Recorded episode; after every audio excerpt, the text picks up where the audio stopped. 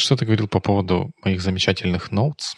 А, когда notes на 30-минутный выпуск не помещается на одну страницу Google Дока, я волнуюсь.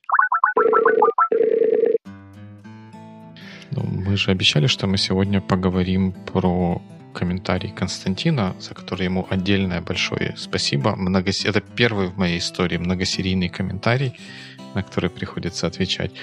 И ответы на него поэтому тоже такие многосерийные. А, ну, я думаю, что еще заслуживает отдельного внимания комментарий Саши Бабков. С, по-моему, ссылка была на пост на Фейсбуке. Да, есть такой широко известный в узких кругах предприниматель и инвестор российский, которого зовут Аркадий Маринис. И у него есть телеграм-канал и, соответственно, Facebook-канал, или как это называется, где он каждый день публикует, вот каждый божий день публикует какие-то какие свои мысли. Это ссылка на один из постов из этого канала. Ну вот ты ответил, что, возможно, это имеет смысл как-то просматривать в контексте пяти столпов. А мне кажется, что там все, что было описано из того, что я прочитал, это, по сути, разные подходы к построению бизнес-модели. Ну, да, но, наверное, тогда имеет смысл это как-то зачесть, чтобы наши слушатели тоже понимали где-то, о чем идет речь. Ну, Получается... Пока найди, где зачесть, потому что мои э, способности для записи сегодня очень ограничены. Да, вот Аркадий пишет, что есть куча способов создать небольшой бизнес, продукт market fit, все дела. Второй point — это, ну, кажется, что есть, не, есть только пять рыночных способов создать большую компанию. И вот эти способы перечисляются. Первое — объединить кучу мелких игроков на своей платформе или в своей сети, в скобочках Uber, Макдональдс, переманить клиентов кучи мелких игр- игроков, Skyeng против репетиторов, сети супермаркетов против магазинов дома. Третий способ убить большого конкурента Яндекс versus Rambler. Объединиться двух, двум-трем средним игрокам. И последнее — предложить автомобиль вместо лошади для кучи людей. Я не знаю, я не так много успел над этим подумать, но мне кажется, что вот эти элементы из этого списка, они неравновеликие. Что убить большого конкурента — это не способ создать большую компанию. Это результат чего-то, но делается же что-то другое. Я не прихожу и не говорю, я сейчас буду убивать большого конкурента. Ты приходишь и что-то делаешь. В итоге это приводит к тому, что ты повергаешь какого-то титана.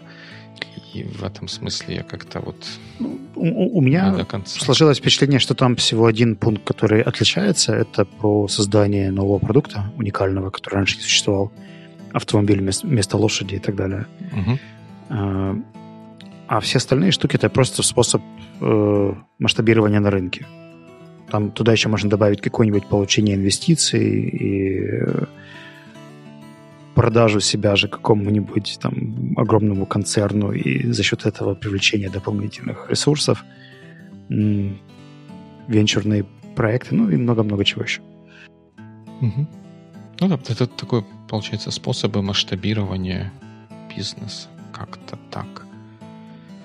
И тоже вот некоторые из них мне кажутся, вот как я уже говорил, про убить большого конкурента, переманить клиентов у кучи мелких игроков, это не звучит как результат. То есть делалось что-то одно, а в результате был убит большой конкурент. В результате были переманены клиенты у мелких игроков.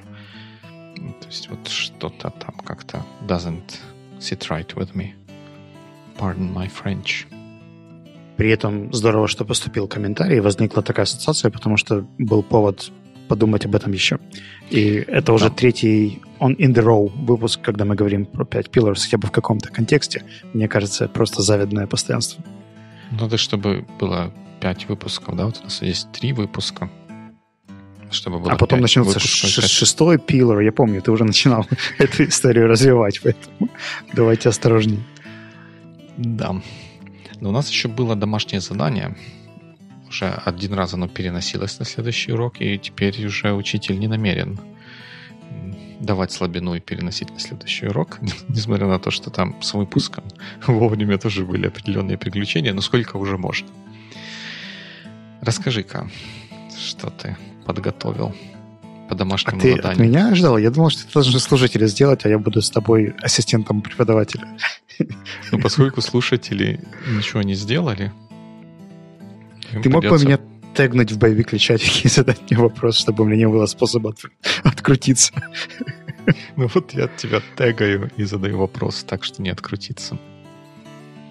А, условия были таковы, что если у меня нет возможности напрямую связаться с этим человеком, у меня нет mm-hmm. его телефона или профиля в соцсетях, и у меня есть предварительная договоренность о том, чтобы с ним встретиться ну, 1 января. твердая договоренность встретиться 1 января. То есть при этом ты можешь mm-hmm. рассчитывать на то, что человек не подумал, а, мы не договорились, ну и пес с ним. А что он тоже будет активно хотеть встречи с тобой 1 января в Лондоне. Ну, мне кажется, что мой первый шаг — это связаться с институцией, с которой он у меня ассоциируется. Я же, скорее всего, его знаю, и позвонить в офис его компании или написать на какой-нибудь общий имейл с просьбой переадресовать меня к. Это, наверное, самый очевидный для меня способ. Как бы я все-таки попробовал выйти с ним на связь. А, чуть менее очевидный способ — это поискать людей в этой же среде. То есть, например, если это Лондон, да, и я знаю, что он из Лондона, то у меня явно есть какое-то количество друзей в Лондоне, которые могут как минимум на месте навести справки и намного эффективнее меня его подыскать, найти или задать какие-то вопросы. Но я надеюсь, что у меня хотя бы имя его полное есть. Mm-hmm. Или у меня совсем ограничено. Ну, я, я понимаю, как это сложно, когда ты придумываешь какую-то задачу, в которой хочется э, ну, вполне определенного направления мысли, и как потом подводить к этому определенному направлению мысли. Давай очертим дальше условия тем, что человек отправился в кругосветное путешествие, я не знаю, там на чем отправляется в кругосветное путешествие без ничего – и, и у него это путешествие закончится в Лондоне 1 января, и вы договорились встретиться в Лондоне 1 января, когда у него закончится это путешествие. То есть поиски организации. То есть вот с ним вообще никакой нет связи, потому что то, что ты сейчас рассказываешь, это не направлено на, на то, чтобы встретиться с человеком 1 января, оно направлено на то, чтобы с ним связаться, чтобы потом точнее договориться насчет 1 января. А вот 1 января 0, 0 часов 01 минута 1 января ты в Лондоне, и ты знаешь, что вот в этот день с тобой должен встретиться человек. Что бы ты делал? Я не знаю, с кем ты говоришь, потому что я бы, скорее всего, не оказался в Лондоне без возможности предварительной договоренности о встрече. Тем более, что 1 э, января это достаточно странная дата, потому что там, скорее всего, будет половина Лондона тусить на Новый год, и шансов спокойно пообщаться будет немного. А, давай так, ты, скорее всего, давал эту задачу с каким-то решением в голове. Теперь, когда я его не могу нащупать, а все остальные слушатели просто проигнорировали этот запрос, я их отлично понимаю, я бы к ним присоединился, если бы ты сейчас напрямую не спросил. Расскажи нам уже, пожалуйста, как правильно. Я теперь представляю, как тяжело быть преподавателем, когда они пытаются задать какую-то нетривиальную, интересную, творческую задачу. С интересную только вопросом. себе и понятную только себе hold задачу. Hold on, hold on. И как все остальные пытаются объяснить, почему эта задача плохая, неправильная и так далее. Это, кстати, напоминает некоторых, некоторых людей, с которыми мне приходится работать. Ну, смотри, получается, что ты э, в, эту, в эту задачу сам построил как бы ограничение, да, которое uh-huh. э, без предыстории не имеет большого смысла для меня. То есть, условно говоря, что это за встреча такая, что она настолько для меня важна, что я готов рисковать, да, едя в неизвестную страну, тратить свое время на то, чтобы с кем-то там встретиться, э, просто по предварительной какой-то договоренности, без, без контакта. Это, это, это очень-очень weird. Просто настолько weird, что тут не вопрос креативности, а у меня маячит вопрос «зачем?». Ну, а если отбросить этот вопрос «зачем?», задача же не про то, чтобы найти такую ситуацию. А вот такая ситуация сложилась, что в ней можно сделать? Что можно сделать? Можно написать на всех новостных сайтах или еще где-нибудь, что я буду ждать тебя там-то. Можно разбить ему стекло автомобиля в его аэропорту, там, где он оставил машину перед тем, как улетать на воздушном шаре. Можно еще что-нибудь сделать. Я не знаю, э, баннеры где-нибудь повесить, за, забить э, весь подкаст эфир Лондона какими-нибудь фразами, что если вы увидите этого поца 1 января, то скажите ему, что я его жду в, в совой отеле в 7 часов вечера, и на мне будет красная бабочка, и со мной будет доберман. Ну, вот, вот, вот, вот это же должно, вот, вот, вот, вот такие рассуждения должны быть. Ну, смотри, контекст у этого такой, ну не контекст, а это ну, такую вот историю, вернее, такую вот задачу я когда-то очень давно прочитал. Еще в те времена, когда не, были, не было интернета и тому подобной беды. И тогда вот сама сама постановка вопроса, что вы договорились встретиться с человеком в каком-то городе в какой-то день и не условились о деталях этой встречи, и не можете связаться друг с другом, она не казалась дикой. Ну вот это в те какие-нибудь 80-е или ранние 90-е годы вполне нормальная ситуация, если ты не знаешь адреса человека, и вы договорились в каком-нибудь большом городе твоей страны встретиться, что вы как-то не очень можете найти друг друга заранее. Мы, Но... возможно, с тобой провели 90-е очень по-разному. Но все равно мы же договаривались про конкретное место, время или хотя бы способ, как это все потом ну, мы бы договорились, вот задача такая, телефоны. Ну, задача такая, что вот вы не договорились уже. И вопрос, возможности связаться нет. Но вот, как бы подводка идет к тому, что вот когда тебе нужно что-то такое сделать, тебе нужно думать о том, в том числе, как будет думать тот человек. Вот ты когда говоришь «Лондон», тебе что в голову приходит? Мост через Темзу, например, Биг Бен, Trafalgar Square, что-нибудь вот такое. И это, я не знаю, насколько Биг Бен, например, или Тауэрский мост, насколько они подходят как, как место встречи, но Трафальгарская площадь вполне может быть местом, где люди встречаются. Это как когда ты говоришь, мы встретимся на вокзале, ты же не указываешь, в каком крыле или каком-то месте вокзала ты встретишься с человеком. Я указываю. Я, как правило, говорю возле фонтана на Южном вокзале, либо возле такого-то центра, центрального входа и так далее. Поэтому... Да. Ну да, да, это как бы это здорово, это предусмотрительно и правильно. Но если вдруг оказалось так, что вы договорились встретиться на вокзале, не договорились, где конкретно у человека сел телефон, то ты все равно пойдешь в какое-то место, где высока вероятность того, что он тоже туда пойдет, потому что, потому что это какое-то стандартное место встречи на вокзале. Или вы в прошлый раз там встречались. То есть есть какое-то количество дополнительных соображений, которые ты можешь привлечь для того, чтобы повысить вероятность встречи с этим человеком. Это вот так, то, что в некоторых местах, как вот есть, знаешь, типа стратегическое голосование, когда ты голосуешь так, потому что думаешь, что другие проголосуют так, чтобы там еще что-то получилось. Так и здесь ты думаешь о том, как будет думать этот человек, и там, что ему будет приходить в голову, когда он слышит Лондон, и чтобы прийти в то место, про которое он, скорее всего, тоже подумает, что ты туда придешь. Ну ты, блин, математик. Ну, Просчитать на, на, 7, на, 7, на 7 ходов, что подумает он. Как там, я обернулся посмотреть, не обернулась ли она, что посмотреть, не обернулся ли я. Так вот, подумать о том, что подумаю я, о чем подумает он, куда так, бы я пришел. Да, да. Ну, да, Окей. именно такая была идея.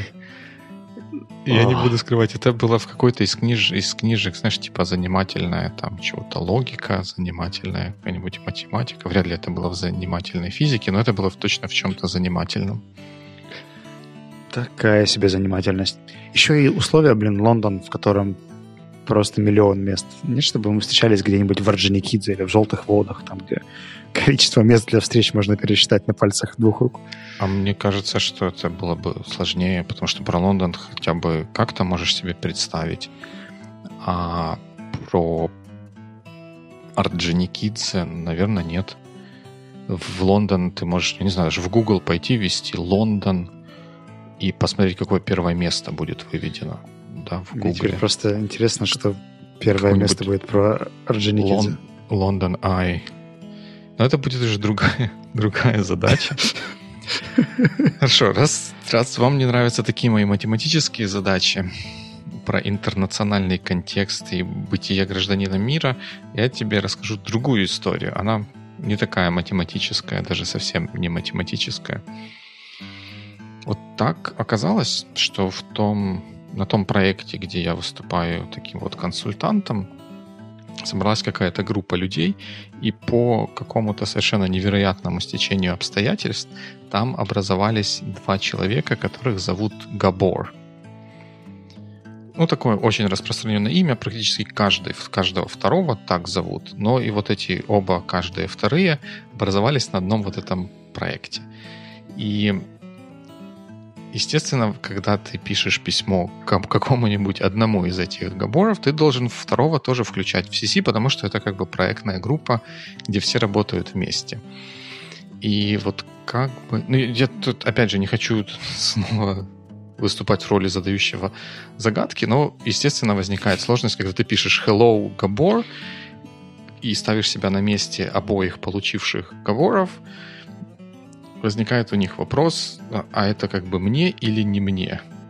И дальше вот мне надо это серьезно воспринимать, или можно сразу закрыть и удалить это, это письмо.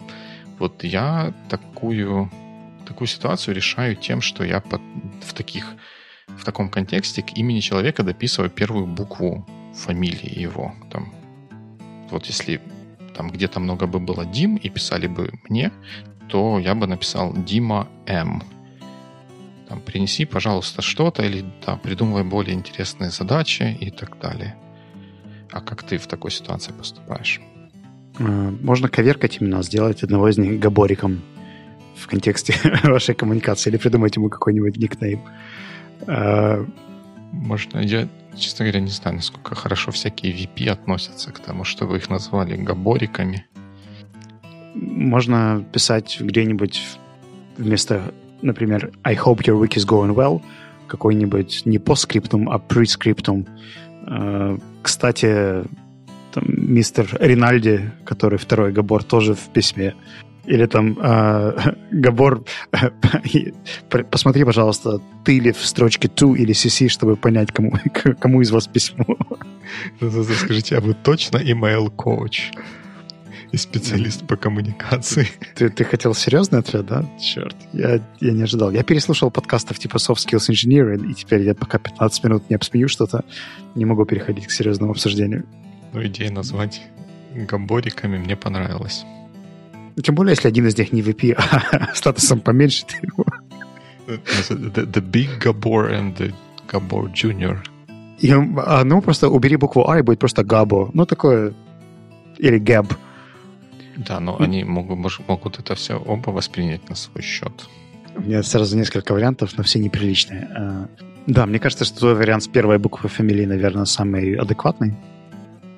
Хотя, если ты с первого предложения, с первой строчки даешь нормальный контекст, из серии там «Мы с тобой общались об этом» или я на митинге... А, они на одни и те же митинги тоже ходят, да? То есть там все совсем переплетено в плане их активности? Ну да, но все переплетено. Мне кажется, что по контексту, вот как ты говоришь, и мы с тобой на митинге, они, каждый из них вполне мог бы воспринять это на свой счет.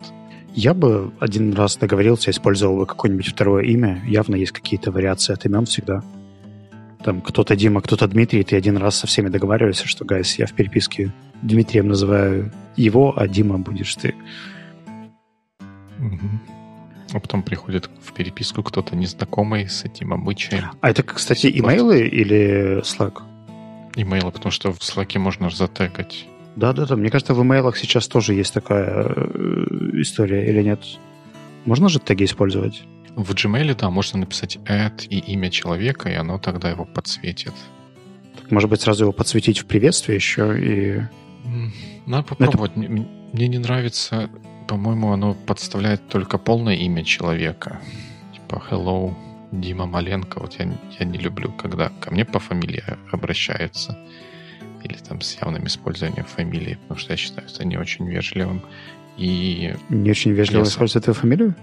Ну, в таком контексте, да. А если бы там было Dear Дима Маленко? Ну, это слишком официально. Ну, как-то, ну как, ты же с человеком, когда разговариваешь, ты же его не, не говоришь на него про фамилии, если ты только не в советском учреждении каком-нибудь. Ну хорошо, а как ты поступаешь в ситуации, когда вы общаетесь с тремя другими Димами за одним столом? Ты просто говоришь «Эй, ты!» показываешь пальцем.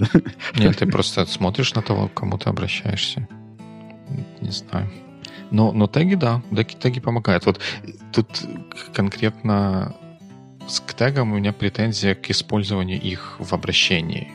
И там просто дальше по тексту писать, что э, э, кто-то там с полными mm-hmm. с полным именем и фамилией, мне кажется, вполне окей, потому что это просто ну вот показывает, что ты обращаешься уже к этому человеку. Наверное, как-то у меня это не, не вызывает каких-то негативных эмоций. А вот обращение Эй, Иванов там или что-то такое, ну как бы... Это можно было бы Иванов. Обойти тем, что поставить какое-нибудь общее приветствие серии там good, good afternoon и так далее, а уже в первом вопросе использовать имя, типа mm. How have you been doing, Дима Маленко с тегом. А это, кстати, тоже вариант. Hello, запятая. И а вот в этой первой вежливой строчке это там что-то... Угу. Да, вполне. Надо будет попробовать как-нибудь. Мне любопытно, чем закончится история с... Как двойной гамбит, только двойной габор. Именно так. Так ничем не закончится. Просто такой вот нюанс коммуникации нюанс коммуникации. А, раз мы начали делать спойлер, то я бы заспойлерил э, историю, которую я хочу в следующий выпуск вынести. Недавно Growth Factory постили э, вопрос по поводу использования англицизмов в речи. И мне там прямо несколько идей в комментариях зацепило. Я хочу их к следующему разу обсудить. Угу. Ты хотел сказать подискасить? Я хотел сказать обсудить и сказал обсудить. Что ты там хотел услышать, я не знаю то, что в следующем выпуске мы будем это давать бой англицизмам, бюрократизму и прочим застойным явлениям. И, и всем остальным измам, которые найдем вокруг Байвикли. До следующего выпуска. Alright. Uh, многосерийный комментарий Константина с YouTube. Да. Просто твоя сводная табличка, может быть, ее просто Кости отправишь вот так, и все, и не будем на это не, ну, использовать тут, время. Тут много чего-то такого, что я расписал, и при этом, чтобы было понятно, что там я написал, надо его снабдить голосовым комментарием или расписать еще намного больше. Поэтому... Тогда справедливости стоит ради заметить, что этот комментарий был к выпуску про роль CEO на встрече когда он рассказывает да, всем, всей компании про результаты mm-hmm. и так далее. И мы обсуждали тогда кейс по поводу того, стоит ли его перебивать или давать какие-то уточняющие комментарии, включать э, заумного well actually человека, который может как-то повлиять на динамику, либо помочь, либо не помочь. И Костя сделал очень детальный комментарий, который Дима расписал еще более детально. Я просто не до конца представляю, как это в подкаст-формате можно обсудить. Ну, То есть кто-то зачитывать должен первую часть, да? Ну, я представлял себе, да, что мы будем брать отдельно. Поскольку у меня мысли, которые у меня были, я не знаю, были ли у тебя какие-то соображения по этому поводу, но мысли, которые были у меня, они были привязаны к отдельным элементам, Mm-hmm. И поэтому я вот поставил, составил такую табличку, где с одной стороны эти отдельные элементы, а с другой стороны мысли, которые по поводу них у меня возникли. Вот первая ага. история, вот мы да. начнем с первой серии, да, и пойдем по, по эпизодам. Наверное, э, вот там про историю про то, что на самом деле не, не на тебя винтовку, не те, тебя делали киллером, а еще кого-то другого мы уже в прошлый раз обсудили, но там есть вот угу. такой элемент, что данным примером Вячеслав описал постановку руководителя в неловкое положение перед, перед аудиторией и все вытекающие из этого последствия. Преследование, разлушка, угрозы и вымогательства. Мне кажется, что как бы в, в обычной в обычно нормальной ситуации из постановки кого-то в неловкое положение ни, ничто не должно вытекать, тем более угрозы, преследование, прослушка и вымогательство. Что руководитель это все-таки никакая не богом данная привилегия или что-то такое. Это просто такой же человек, как и, как и все остальные. Если руководитель достался такой, который от косого взгляда его начинает коробить, и он впадает в амбицию, истерику и во все остальное похожее, то может, нам не нужен такой руководитель? Ну, в том смысле, что зачем работать с таким человеком? Я могу предположить, почему так происходит у других. Я думаю, что у нас с тобой больше такой, ну, что ли, European э, взгляд на этот вопрос, что по сути, иерархия как таковая, наверное, не очень важна, да, если есть какой-то хороший point, то его лучше сделать, и неважно, кто, кто об этом говорит и как. А, например, в более восточных культурах статусность, она, правда, имеет очень много смысла, и если ты каким-то образом покушаешься на статус, то это угроза твоей безопасности карьерной в э, рамках этой компании или организации. Я однажды работал с ребятами из Кыргызстана, и мы обсуждали какую-то очень такую простейшую тему, и там речь зашла про одного из менеджеров. Я говорю, так, нет, ну так он же менеджер, он так скажет, а я потом уже могу подумать, что мне не нравится, и как бы решить для себя.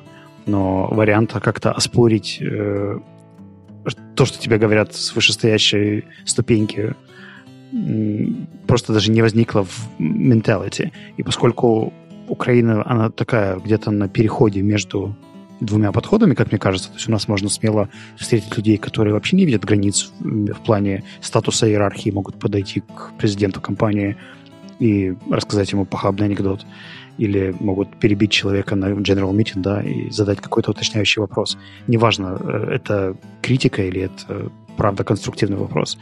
И есть люди, которые выдерживают эту разницу между статусами намного больше, и они считают это неприемлемым. Поэтому это такой, мне кажется, больше cross-cultural микс. Я не согласен с тем, что, с теми примерами, которые ты привел, что рассказать SEO похабный анекдот или перебить кого-то, у меня оно не ассоциируется со статусностью или чем-то, а просто с вежливостью, потому что я, ну, там, SEO я незнакомому человеку просто так с бухты-барахты похабные анекдоты не стану рассказывать, но это не потому, что там какой-то, какая-то статусность или еще что-нибудь такое присутствует. Ну да, ну, кросс-культурный элемент, наверное, тоже на все это влияет. Ну, просто по моим ощущениям, какие потенциальные негативные последствия могут выйти из того, что человек не согласится или сделает что-то, что поставит меня как руководителя в неловкое положение. Если я очень опасаюсь за свою репутацию и статус, то я мог бы обидеться, да, там, или где-то запомнить, что мне такое сделали, и после этого это могло бы как-то негативно аукнуться, если бы для меня это было важно. А, я предполагаю, что я даже знаю какое-то количество руководителей, для которых это правда важно, чтобы с ними публично соглашались, а приватно уже можно было спорить. Окей. Okay. Ну, наверное, есть такое, ну, да, вот как, как там мне сложно самому быть в ситуации такой руководительной. Понятно, что разные есть обстоятельства, но я могу тебе привести другой пример. Вот если помнишь, что на конференциях есть несколько типов спикеров. Те, которые приветствуют вопросы, им интересно с ними отвечать, и даже если они знают, то mm-hmm. они открыто могут сказать, что они не знают. Есть те, которые ну, очень боятся вопросов и стараются побыстрее закончить, чтобы просто не получить вопрос, который некомфортный. Или когда э, кто-то не задает вопроса, например, получает комментарий, и тот комментарий противоречит какому-то из тезисов, которые звучали, и mm-hmm. человек начинает очень активно защищать свою позицию, доказывать, mm-hmm. приводить миллион примеров и так далее, то мне кажется, что здесь очень похожие типы реакции могут быть и вот на этом hands-on meeting в SEO. То есть если SEO достаточно компетентен, спокоен, самореализован и так далее, у него не должно возникнуть э, каких-то негативных реакций, если кто-то с ним не согласился, либо кто-то высказал какую-то альтернативную точку зрения. И его это не поставит в неловкое положение. Но кто об этом знает заранее? Это скорее к тому, что от того, задан или не задан был вопрос, и там, возникло это неловкое положение или не возникло. Если человек уже какую-то глупость ляпнул, то это не исправить отсутствием вопроса. Правильно? И вот в этом для меня такая двойственность этой ситуации. Непонятная двойственность возникает, что от того, что мы не задали вопрос или не зачелленджили человека ну, тем или иным способом, зачелленджили как-то, поставили под сомнение то, что он говорит тем или иным образом, это не делает э, то, что он говорит автоматически правильно. И вот когда дальше Костя пишет, что я согласен с тем, что нельзя ставить человека в неловкое положение на публичных выступлениях, то есть подвергать сомнению его авторитет даже уточнениями, поскольку его слушают неглупое стадо весьма образованные люди, которые сразу могут смекнуть, что к чему. Тут я, я не согласен с тем, что нельзя ставить. Вернее, как, это, мне кажется, надо смотреть еще и с другой стороны, что я как участник вот этого собрания, ну, такого собрания или другого собрания, и когда в моем условно говоря, присутствии говорится какая-то ересь, то я уже поставлен в неловкое положение. И для меня выход из этого неловкого положения — это скорректировать общее понимание того, что, что тут происходит. И я не могу быть ответственным за, за то или полностью ответственным за то, как человек отреагирует на это, поставится он в неловкое положение или не поставится. И мне кажется, хотя это нужно принимать во внимание и с уважением, и без ну, вот этих вот лишних каких-то наездов э, обсудить проблему, а не, а не молчать и дальше сидеть в своем неловком положении. Не знаю, какой-то очень глубокий для меня вопрос, потому что, с одной стороны, вопрос в современном обществе, он стоит еще и про истинность, да, то есть насколько нам важно, чтобы то, что звучит для всей компании, было правдивым и истинным. Если ты видишь, что где-то идет какая-то подмена понятий или фактов, то тогда это, наверное, имеет смысл. Если это неточности уточнения или что-то, что, по сути, не влияет на истинность, да, то есть это вопрос каких-то интерпретаций, фокуса, приоритетов или еще чего-то, то здесь, возможно, ты не понимаешь всей картинки, и я не знаю, имеет ли смысл в этом формате делать какие-то уточнения, если это не предусмотрено задачей. Ну, потому что, вот, например, буквально позавчера я был на ивенте для э, комьюнити с. И пришла одна девочка, которая, абсолютно проигнорировав формат, говорила вместо 15 минут 30 минут. И этим она съела еще 15 минут жизни каждого из участников, которые хотели дождаться до конца события, послушать всех и так далее. То есть она не просто на 15 минут дольше говорила, она насильно заняла время всей аудитории. И по сути, когда мы вносим какую-то корректировку, нужно понимать, что это стоит не только нашего времени и времени руководителя, который говорит, но и всей аудитории, которая сидит и слушает э, э эту всю историю. Поэтому для меня это был бы вопрос именно честности, искренности и истины, то, что, наверное, правда важно. А все остальные аспекты, они могут подождать до завтрашнего дня, когда я напишу уточняющий email и задам интересующий меня вопрос. Согласен. Да, и вот в примере с девочкой, наверное, нужно было бы... Хорошо было бы, чтобы ее кто-то осадил, потому что она, вероятно, всех остальных поставила в неловкое положение тем, что они переглядывались и Она абсолютно игнорировала делает, все комментарии. То. есть был модератор, который говорит из серии, там, все, 15 минут закончили. Она говорит, да-да, я сейчас закончу. Э, она, не, она сказала, я сейчас возьму еще времени, э, займу время чье-то. Э, через 5 минут ей говорят, у нас уже следующий спикер. Она говорит, да-да-да, я сейчас быстро пройду по своим слайдам. А, она спикер была? Да, да, да. да. Mm. Ну, как бы, неважно, это, это идея, в которой она просто продемонстрировала пренебрежение к, ко всем людям в аудитории. Это было не, не, не важно, какой роль она выступала. Окей, okay. да. Окей, okay, тогда есть ли еще что-то по этому комментарию, или я могу прочитать следующую часть? Давай пойдем на следующую часть. Как вы думаете, какой резонанс имеет данная тема в нашем обществе в разрезе обычного собрания на заводе и аналогичном в IT-компании? Не знаю, какой резонанс, но я согласен с тем, что, вероятно, в IT-компаниях и на заводах, хотя мы так как-то, может быть, пренебрежительно используем этот термин, вкладывая в него какой-то дополнительный контекст, я имею в виду термин «завод», наверное, да, там эти собрания происходят, э, происходят по-разному. Или, вернее, есть шансы, вероятность, что они будут происходить по-разному. И, наверное, здесь Константин делает такую неявную отсылку к тому, что на заводах, в кавычках, вот директор, есть два, два вида людей, это начальники и дураки. Ну, типа того, да? Я начальник, ты дурак, и вот, а теперь давайте это обсудим. Или что-нибудь в таком духе. Ну, я предполагаю, что это вопрос э, того, как люди относятся к статусности и опять эта история, которую мы уже обсуждали, да, о том, что многие за этим видят прямо инструмент выживания и готовы за это держаться сильно-сильно, и mm-hmm. не готовы показывать какую-то слабость или давать повод для сомнений. При этом мне кажется, что та культура, которая сейчас появляется в топ-менеджменте некоторых компаний, с которыми я работаю, где менеджерам легче признавать, что они где-то могут ошибиться, что они тоже люди, что у них есть а право на ошибку, б они могут ошибаться, и они, как правило, рады, если есть возможность эту ошибку исправить там, на какой-то стадии до ее совершения. Поэтому... Но при этом у меня также есть примеры из IT-компаний, где есть директор, который сам знает, как все нужно делать, и все остальные должны ходить и соглашаться. То есть тут небольшое отличие. И точно так же я знаю заводы и производства, в которых есть очень прогрессивные innovative. Э, тут, наверное, вопрос уровня лидера или типа лидера, leadership, который используется. Типа менеджмента, типа управления. Подбери нужное слово. Подчеркни, пожалуйста.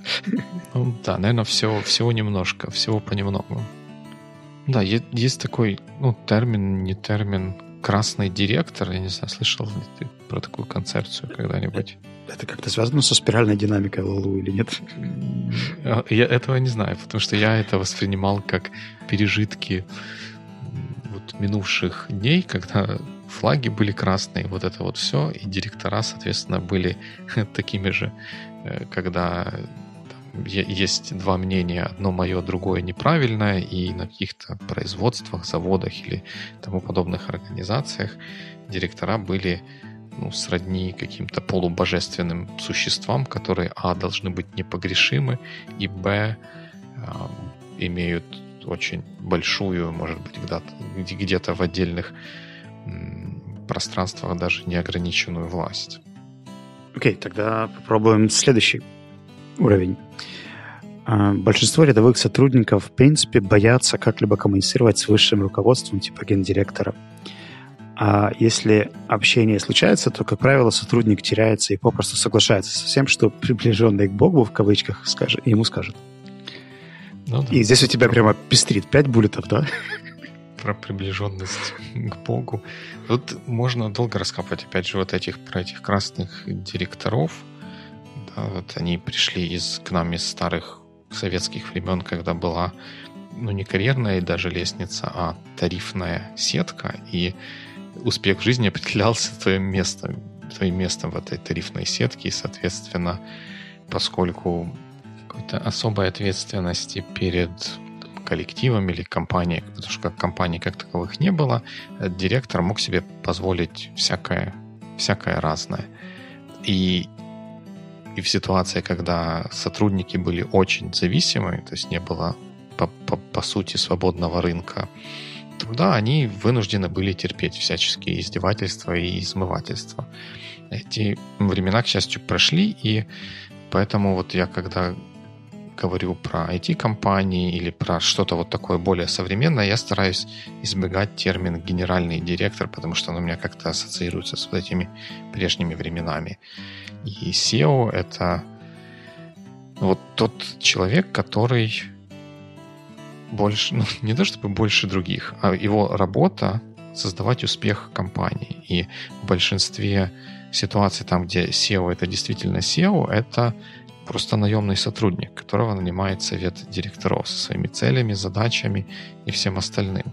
И одна из этих целей и задач — это приведение компании к успеху, что, как мы знаем, особенно в IT, невозможно без того, чтобы была эффективная команда и вообще вот эффективный эффективно использовался вот этот пресловутый человеческий потенциал. И это в авторитарном стиле сделать очень сложно, если вообще возможно. Интересная история. Какое-то время, пока я только... Я еще не понимал, кто я в Севе, я использовал термин co-founder, поскольку mm-hmm. я мог делать все, что хочу. Потом у меня появился более четкий статус Chief Learning Experience Officer — котором появился хоть какой-то функционал. Но сейчас я, наверное, буду уходить еще немножко уже, там, чуть ли не до продукт оунера И не знаю, считается ли это понижением должности, но моя активность становится более определенной, у меня появляются более выраженные функции, которые я делаю, и от этого мне саму спокойней. И мне кажется, что очень часто есть большой разрыв между топ-менеджментом и какими-нибудь рядовыми сотрудниками, и вот эта вот прослойка middle менеджмента не коммуницирует функции и какие вопросы касаются этого конкретного топ-менеджера, какие вопросы не очень его касаются. И за счет незнания да, или непонимания, чем этот человек занимается в компании. То есть я предполагаю, что это там COO, и он мог бы заниматься этим. Но у меня напрямую к нему вопросов нет. У меня есть вопросы к своему PM или к department менеджеру или еще к кому-то. То есть иерархически довольно мало поводов для коммуникации между человеком из каких-то джуниор позиций и топ-менеджером. Это, скорее всего, может быть какой-нибудь там welcome breakfast один раз в году или корпоративные вечеринки, спичи и так далее. Но прямой коммуникации практически не возникает. Разве что это компания в 20 человек, тогда, наверное, эта история другая. И вот эти вот более простые SEO, которых упоминал Костя, э, не знаю, здесь или дальше, э, мне кажется, это как раз люди, которые еще строят свою небольшую компанию и стараются общаться со всеми. Ну, возможно, да, но при этом мне кажется, что в большинстве, как минимум, таких больших западных компаний, SEO, они все равно достаточно открыты, так что с ним можно пообщаться. Может быть, это сложно как-то организовать, но написать письмо какому-нибудь Тиму Куку или если где-то на каком-то мероприятии этот человек присутствует, то с ним можно вполне пообщаться там и что-то что-то обсудить. И более того, мне кажется, что те SEO и другие топ-менеджеры, которые, которых можно было бы отнести к эффективным, они сами ищут возможности общаться с теми людьми, с которыми они работают вместе, mm-hmm. чтобы доносить вот тот твой свой пресловутый vision, устанавливать направление и задавать общий, общий посыл к тому, чем занимается каждый из сотрудников. Как бы это пафосно не звучало. Донесу vision, сниму опалубку и развешу белье. Как бы пафосно это не звучало.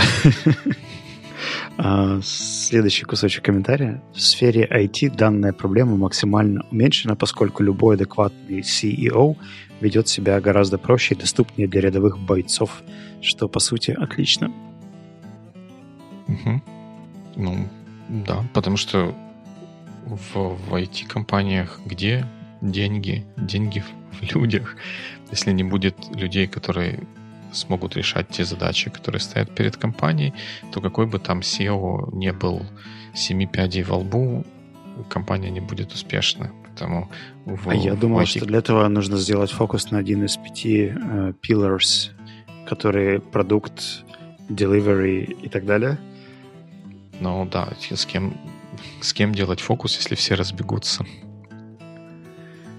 Или они будут всегда поддакивать, но при этом if от while они будут отличать. Угу.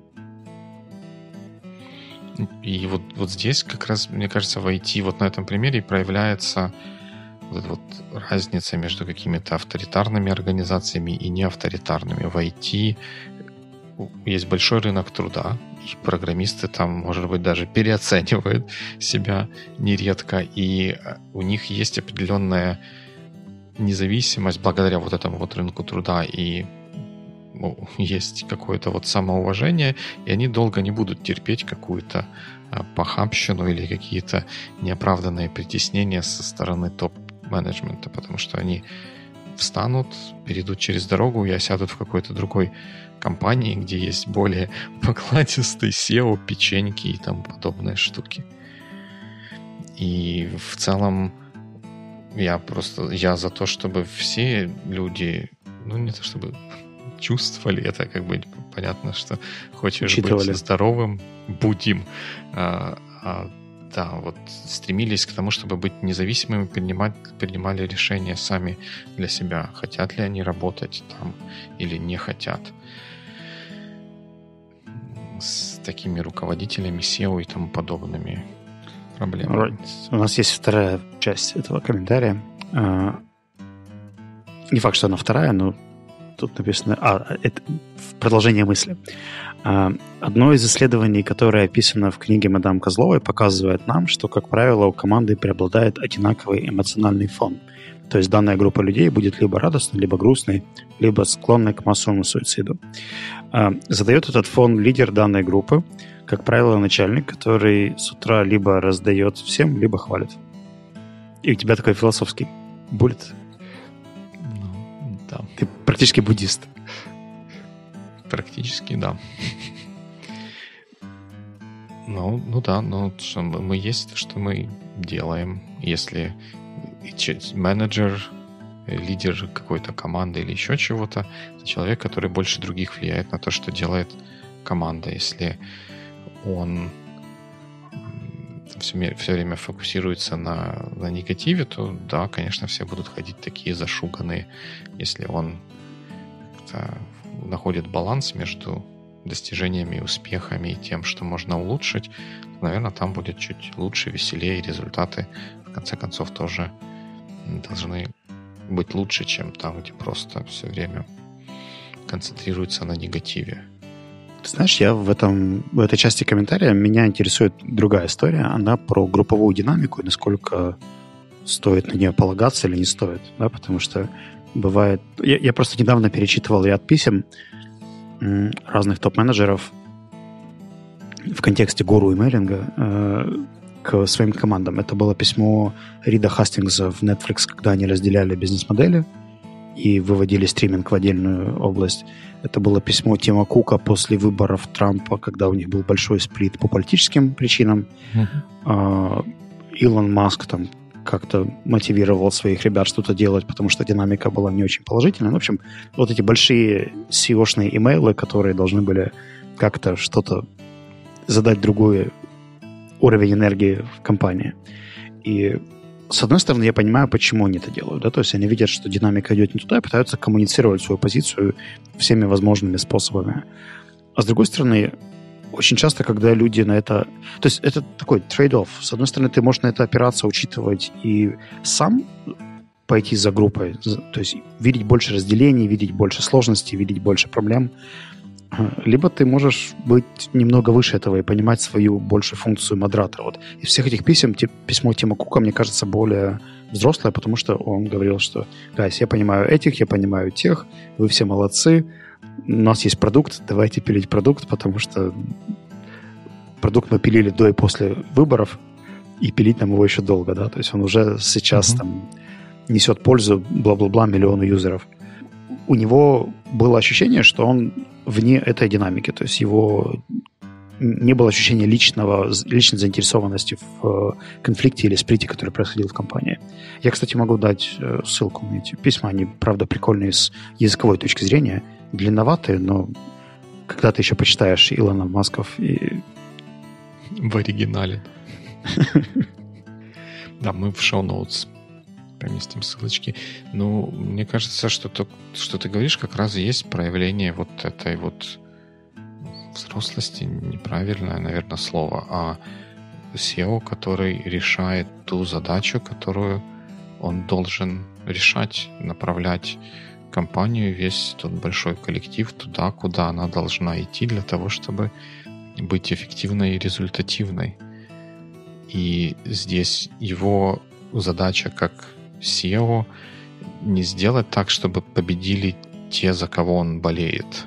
Его задача сделать так, чтобы от вот этих внутренних каких-то терок, чтобы не били Э, горшки там где-то на кухнях, а вместо этого действительно пилили продукт, чтобы через год было что показать на очередной презентации. При этом наверняка он где-то сам болеет за какую-то одну из этих сторон, которая то ли победила, то ли проиграла на выборах. Alright. Я смотрю на наш таймер, он меня немножко пугает. У нас еще пол списка твоих вопросов, точнее комментариев к комментариям. Ты ушел ну, на другой да, митинг. Комментарии, комментарии. комментарии комментариям. Да, ну, не знаю, может быть, подсуммируя, вот я, честно говоря, не вижу ничего плохого, не, не то чтобы в выступлениях против SEO, а в том, чтобы SEO, с SEO разговаривать как с человеком. В конце концов, это, это просто, просто человек. Он такой же нанятый сотрудник, как, как и вы. И он также зависит от того, насколько вы хорошо делаете свою работу, как и вы зависите от того, насколько он хорошо делает свою работу. И если подходить к коммуникациям и взаимодействию внутри компании как к взаимодействию двух или большего количества людей и смотреть, подходить к этому через призму уважения собственного достоинства и независимости, то в конце концов будет а, результат, который будет лучше, чем если кто-то будет в каком-то авторитарном стиле пытаться кого-то куда-то притеснять и каким-то непонятным образом за счет других людей самоутверждаться и пытаться принизить других, а возвысить себя. Мы за все хорошее против всего плохого. Именно так. Именно так. Покупайте футболки боевики, записывайтесь в политическую партию и голосуйте за, нас в следующих королевских выборах. Ну, вот это я не знаю. Это программа отдельно взятого кандидата, которого вы сейчас прослушаете, прослушали, и редакция может не разделять те мнения, которые представлены на страницах нашей газеты. Окей, okay, тогда в следующий раз попробуем сделать немножко англицизмов и, возможно, разрешим себе их использовать и не исправляться, либо все-таки... Я думаю, что нам нужен опрос. А насколько окей использовать англицизмы в Байбикле? Это должна быть Google форма, которую мы распространим всеми возможными форматами. И я бы выделал этот вопрос, скажем, две недели до выпуска и после. А, и добавить туда третий вариант, третий пункт из серии можно использовать, нельзя использовать. И я послушал свое... Я, я послушал выпуск и решил изменить свое мнение. Это как-то сложно получается. Надо, чтобы было максимально просто. Два варианта. Англицизмы — это окей или плохо? Хорошо, тогда делаем опросник. Я думаю, что я хочу знать, что, что думают вот эти странные люди, которые нас сотнями слушают, и все, кроме Константина, молчат. Окей, okay, тогда будет опрос, и в следующий раз будет фейерверк англицизмов. Как бы то ни было. И закончим традиционным англицизмом Good Week. Good Week.